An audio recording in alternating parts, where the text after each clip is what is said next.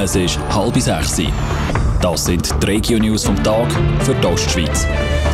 Im Studio ist der Peter Hanselmann.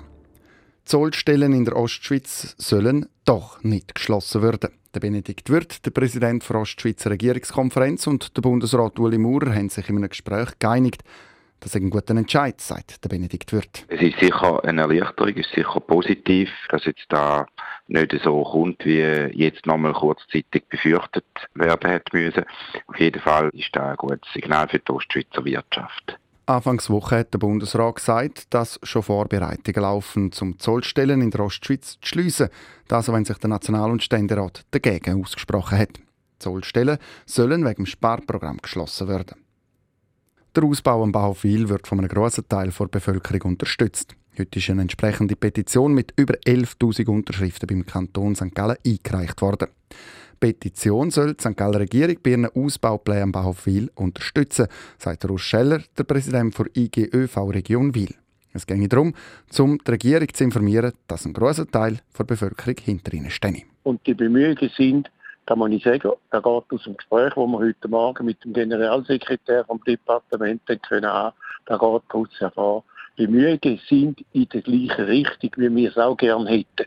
Unterstützt wird die Petition von allen Gemeinden im Fürstenland, im Toggenburg, im Hinterthurgau und auf der Wil. Im November ist die Arbeitslosigkeit in allen Ostschweizer Kantonen gestiegen das entsprechend dem landesweiten Trend.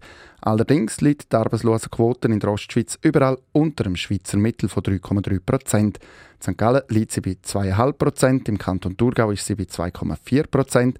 Appenzell-Ausserrhoden meldet eine Arbeitslosenquote von 1,7, Innerrhoden von 1,2 Prozent. Zarbon haben nach einem Brand sieben Personen ins Spital müssen. Der Brand ist heute Mittag in einem Mehrfamilienhaus ausgebrochen, hat die Kantonspolizei Thurgau mitteilt.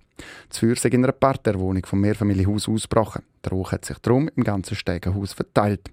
Das Feuer ist in der Zwischenzeit gelöscht worden, die Brandursache wird jetzt ermittelt. Die Stadt Frauenfeld kommt einen Klimapreis über. Laut einer Mitteilung sind die Stadt und die Solargenossenschaft Frauenfeld für ein gemeinsames Klimaprojekt mit dem Zurich Klimapreis ausgezeichnet worden.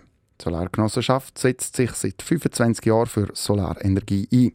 Der Zurich Klimapreis ist zum dritten Mal für Projekte vergeben worden, die zur Reduktion von CO2-Emissionen beitragen.